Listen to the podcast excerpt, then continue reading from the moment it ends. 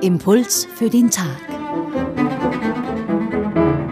Diese Woche mit Nathanaela Gmoser, sie ist Schwester im Orden der Benediktinerinnen der Anbetung in Wien.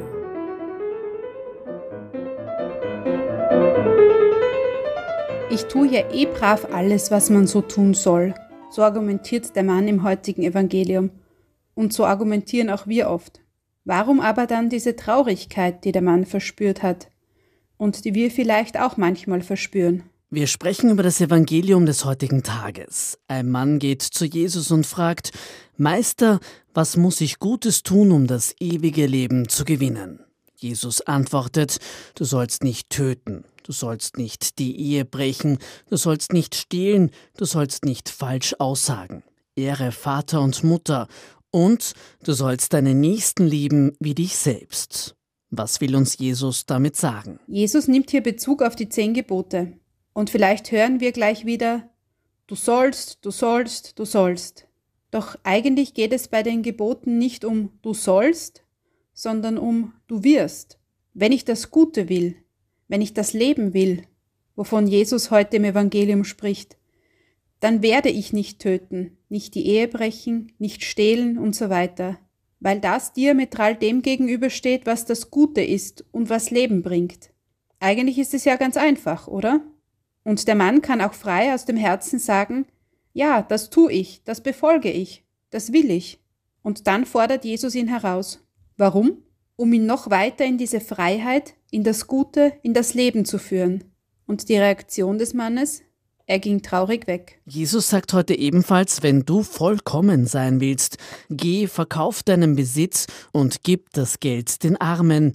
Heißt das, wir sollen alle unseren Besitz aufgeben? Ja, für manche Menschen heißt es genau das. Und das ist der springende Punkt.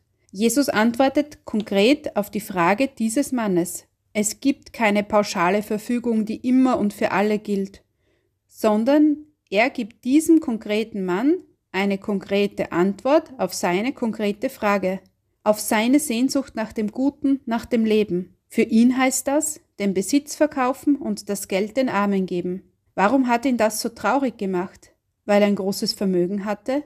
Vielleicht nicht in erster Linie, sondern wahrscheinlich eher, weil er an diesem so gehangen ist. Wie geht es Ihnen? Wie geht es mir da? An was hängen Sie? An was hänge ich? Das muss kein großes Vermögen sein. Aber sobald ich an etwas hänge, sobald es mich gefangen hält, stellt sich früher oder später ein Zustand ein. Traurigkeit.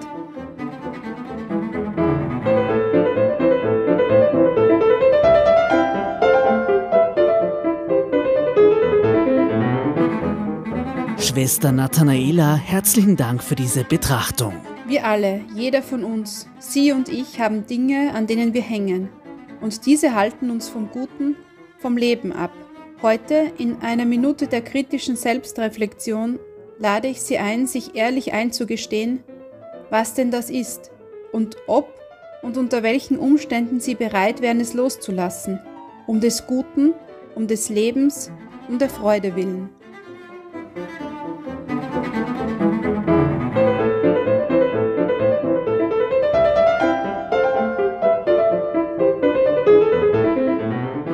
Impuls für den Tag.